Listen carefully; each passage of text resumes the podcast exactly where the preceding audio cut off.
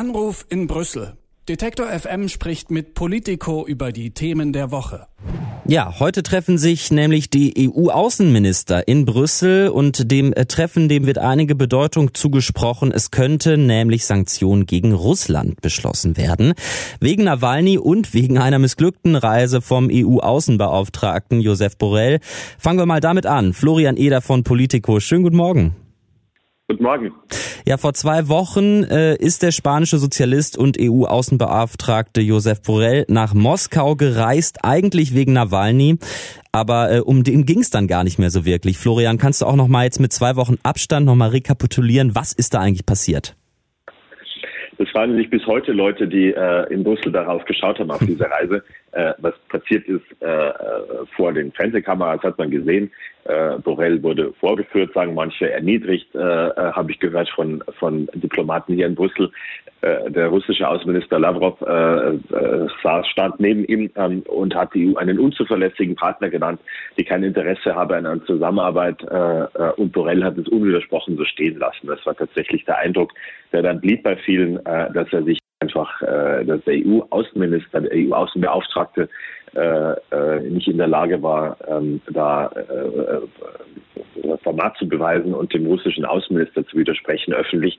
Und das ist tatsächlich was, was viele als äh, recht dramatisch und desaströs tatsächlich empfunden haben, äh, dass dieses Bild stehen bleibt, das halt jetzt äh, von Russland natürlich auch ausgenutzt wird äh, und benutzt wird für weitere Propaganda, äh, zu sagen, die EU ist schwach und die EU ist unzuverlässig. Und es liegt an der EU, wenn diese Beziehungen nicht in Ordnung sind und auf keinen Fall an Russland. Mhm. Es gab dann auch Rücktrittsforderungen, aber auch die Forderung nach Sanktionen gegen Russland, wegen Nawalny natürlich, aber eben auch um das Gesicht zu wahren.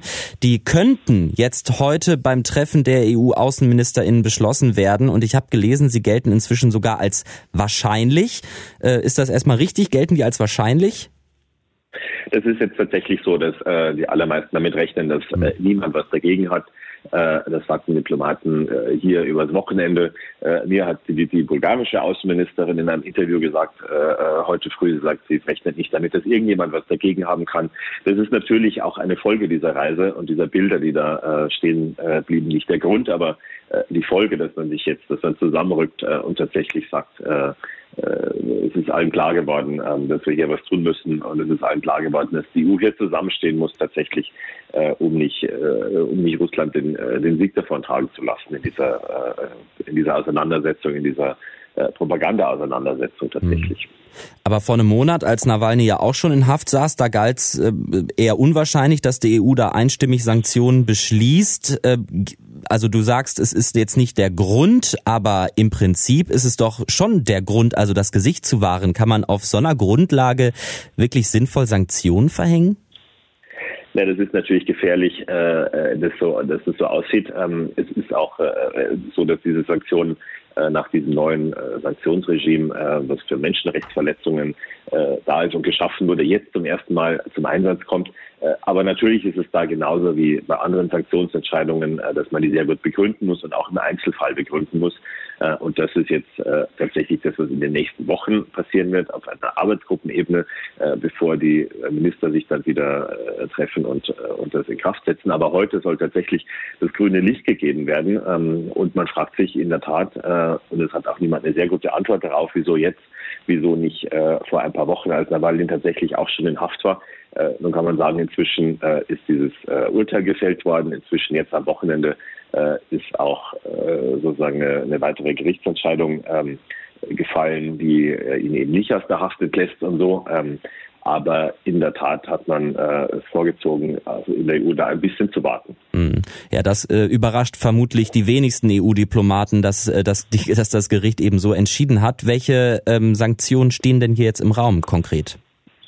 Da stehen konkret äh, Reisebeschränkungen und Vermögenssperren für, ähm, für Menschen im Raum, äh, die die russischen Menschenrechtsverletzungen gegenüber Nawalny äh, ermöglichen, unterstützen, ermöglichen. Das heißt, grundsätzlich steht im Raum, dass man russische Politiker, Regierungsbeamte, ähm, äh, Geheimdienstleute und so weiter äh, da mit diesen Einreisesperren und, äh, und Vermögenssperren in Europa belegt, äh, eine andere Hypothese und eine andere äh, Gruppe, an der gearbeitet wird, sind sozusagen Leute, die äh, Putins Regime finanzieren, also Oligarchen. Äh, wie das genau aussieht, äh, ist man nicht, äh, müssen wir noch nicht, bevor das heute losgeht. Das ist eine der Diskussionen, die da jetzt zu führen sein wird, heute und in den nächsten Wochen. Aber diese beiden Gruppen und die bulgarische Ministerin wiederum sagt, sie kann sich vorstellen, äh, dass man tatsächlich aus beiden äh, dieser Gruppen Leute äh, mit Sanktionen belegt, weil es dann auch schmerzt. Mhm. Aber dass Nawalny mit den Sanktionen dann freikommt, das vermuten wahrscheinlich die wenigsten, ähm, die die Sanktionen auch beschließen werden, oder? Dass Sanktionen grundsätzlich ja. wirken, davon ist man in der EU überzeugt und, mhm. und anderswo auch, dass sie im Einzelfall immer äh, genau das erreichen, was man, äh, wofür man sie verhängt hat, ist tatsächlich eine andere mhm. Frage, die man sich äh, an, der, an der großen Frage der Krim äh, angucken kann. Ja.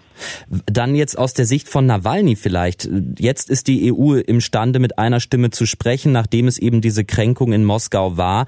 Im Endeffekt also vielleicht sogar ganz gut für Nawalny jetzt gewesen, dass Borrell diese komische Reise auf sich genommen hat? Soweit würden, äh, äh, kann man als Journalist natürlich gehen. Äh, Leute das hier würden das bestreiten, dass mhm. es jeweils, äh, dass, man, dass man so sagen kann. Aber natürlich ist die EU äh, zusammengerückt. Äh, und natürlich ist äh, mit diesem Auftritt von Borrell äh, und von Lavrov jedem klar geworden, äh, dass man mit Russland nicht in einer naivischen Art und Weise umgehen kann. Und es ist jedem klar geworden, äh, äh, sozusagen, dass die, ähm, es ist eigentlich äh, deutlich geworden, äh, dass man sich das nicht erlauben kann, dass man sich das nicht leisten kann.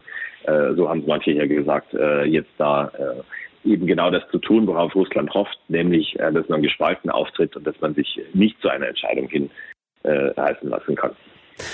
Der Komplex Nawalny ist aber nur ein Thema des Treffens der EU-Außenministerinnen heute. Es geht auch nochmal um die Beziehung zu USA und auch um mögliche Sanktionen gegen die neuen Militärregierungen und Generäle in Myanmar. Das später noch Thema. Hier jetzt erstmal Florian Eder. Vielen lieben Dank für das Gespräch. Immer gerne. Anruf in Brüssel. Detektor FM spricht mit Politico über die Themen der Woche.